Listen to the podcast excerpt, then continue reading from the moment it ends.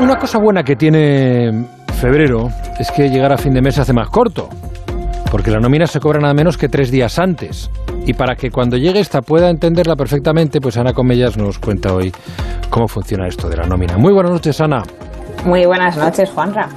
¿Tú de, de, qué lado eres? ¿Eres de los que la miran en detalle o con ver el recuadrito de abajo del todo que coincide con el ingreso del banco te vale? Pues eh, depende de los meses, depende del estado de ánimo, pero procuro entender la nómina, otra cosa es que lo consiga. Pues mira, yo te confieso que soy de las que el día N de nómina estoy mirando el móvil para ver si llega ya la notificación del banco de que me lo han ingresado. Ah, pues yo también.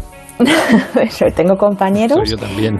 que hay veces, no sé, que tienes otro importe y tal y les preguntas y no saben ni lo que cobran exactamente. Así que a ellos no está dedicada la sección de hoy. Vale. Pero al resto de los mortales que cojan la suya del mes pasado, que hoy por fin vamos a entenderla. Yo no sé si esta vez la pregunta de rigor tiene sentido. Todo el mundo sabe lo que es la nómina.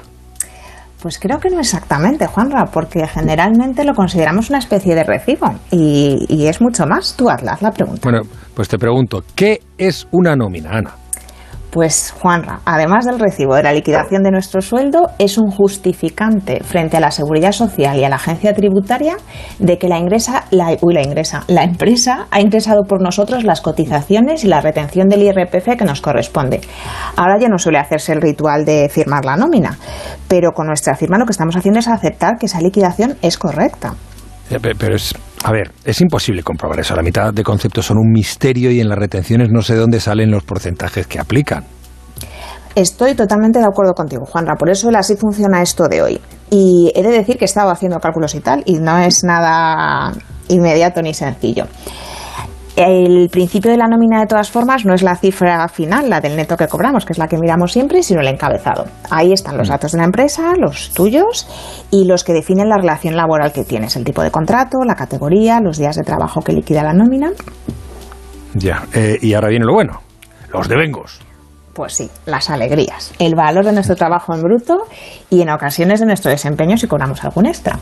En la nómina se distingue entre conceptos salariales y conceptos no salariales. Entre los salariales, pues el salario base, el que te corresponde por tu categoría, y normalmente varios complementos, por responsabilidad, por convenio, unos que se llaman ad personam. Este último es un complemento específico para ti, en función de tu experiencia, tu conocimiento en algún área, no los idiomas, alguna, alguna certificación. La mala noticia es que este complemento es lo que se llama absorbible. Y si bien el salario base, por, el salario base, por ejemplo, no te lo pueden tocar, uh -huh. si tuviesen que bajarte el sueldo, este complemento sí podría desaparecer. También aparecerían por aquí la compensación por horas extraordinarias o un bonus por productividad, por ejemplo. ¿Y el salario en especie también en esa parte? Sí, también forma parte del, del, salario. Estaría la valoración correspondiente de un coche de empresa, vales de comida, un seguro privado de salud.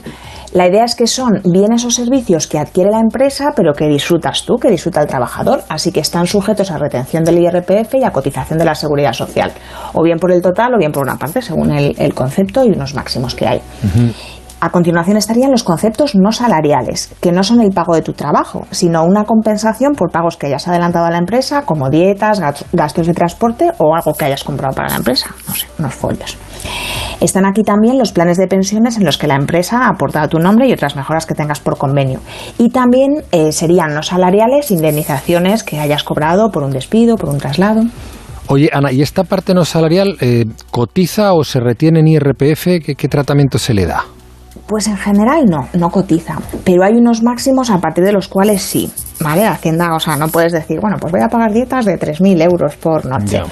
Eh, eso a partir, hay unos, eh, hay unos máximos a partir de los cuales ya empezaría a contar como renta. Y hasta aquí las alegrías. Ah, vale, pues vamos con las penas, que del sueldo bruto al neto ya hay unos cuantos euros para empezar. Pues sí, vamos a empezar con lo que se llaman deducciones. Aquí la empresa actúa en tu nombre frente a la agencia tributaria y la seguridad social, como hemos dicho antes, y se encarga de ingresar tus pagos a cuenta del IRPF y tus cotizaciones respectivamente. Para el IRPF, el impuesto de la renta de las personas físicas, la empresa estima la retención que tiene que hacerte en función del importe bruto que calcula que vas a cobrar ese año. Si finalmente tienes más ingresos, porque yo que seas cobradoras extraordinarias o algún plus de lo que sea, la empresa lo que va a hacer es trimestralmente ir ajustando la retención para que cuando hagas la declaración no tengas que pagar o te tengan que devolver. También si tienes un hijo, por ejemplo, la empresa hace un ajuste porque sube tu mínimo familiar y va a bajar un poquito la retención. Dos personas con el mismo salario bruto pueden cobrar un neto distinto según sus circunstancias personales o familiares. Mira, ahora Emma va a poner en nuestras redes un enlace de la agencia tributaria para que puedas ver cuál es tu retención rellenando algunos datos. Te piden, pues bueno, tu situación familiar, eh, el sueldo bruto y bueno, pues nada, una serie, un poquito los datitos que, tienen en la declaración de la renta, pero está muy bien.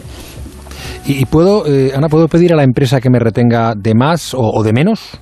Pues mira, de menos no, por principio de prudencia, que lo que quiere Hacienda es asegurarse de que va a cobrar. Pero de más sí lo puedes pedir. Mira, imagina que tienes unas rentas por otro trabajo. Ninguna de las dos empresas sabe lo que ganas en la otra, así que cada una te retiene por lo suyo. Mm. Pero cuando llega la declaración... Ya, los famosos dos pagadores y el crujido posterior te suena, ¿no?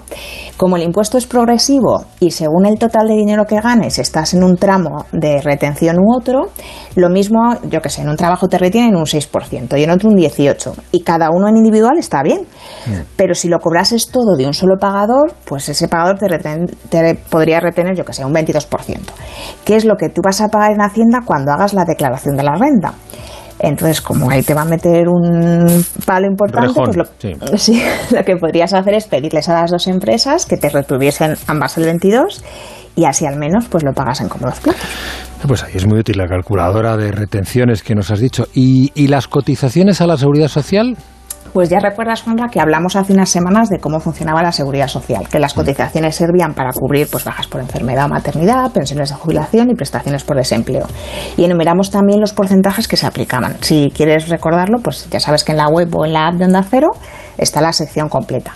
Ahora solo destacar que desde hace ya un tiempo, que está fenomenal, al final de la nómina, debajo, de, debajo del recuadrito que nos gusta ver, se detalla la base de cotización que se utiliza, que se calcula sobre 12 pagas, eh, tengas las que luego tengas. Entonces puedes ver sobre esa base de cotización lo que aportas tú y lo que aporta la empresa. Que ojo, lo que aporta la empresa es un coste para la empresa, no te lo están quitando de tu nómina, no sale de tu salario. Podrías tener además otras deducciones que te restarían aquí, como la devolución de anticipos, cuotas sindicales, el valor del salario en especie que aparecen en los dos sitios, arriba y abajo, y se queda, y se queda anulado, o un embargo, por ejemplo, de, parte, de una parte de tu sueldo, si la empresa recibiese alguna comunicación. Bueno, pues eh, ya entonces lo que nos queda es el lo bueno o, no, el salario neto. Pues sí, por fin, el líquido a, percibir. Bueno, pues eh, ya hemos aprendido a entender la nómina que a veces nos parece casi tan complicado como el, recibo de la luz. Oye, Ana, ¿te parece preparar algo de autónomos para el próximo programa? Pues me parece, Juanra, porque no solo por cuenta ajena viven las familias, o sea que sí, podríamos preparar alguna cosita. Ana Comellas, así funciona esto. Cuídate mucho. Hasta la semana que viene. Hasta la semana que viene, Juan. Gracias a todos. Chao.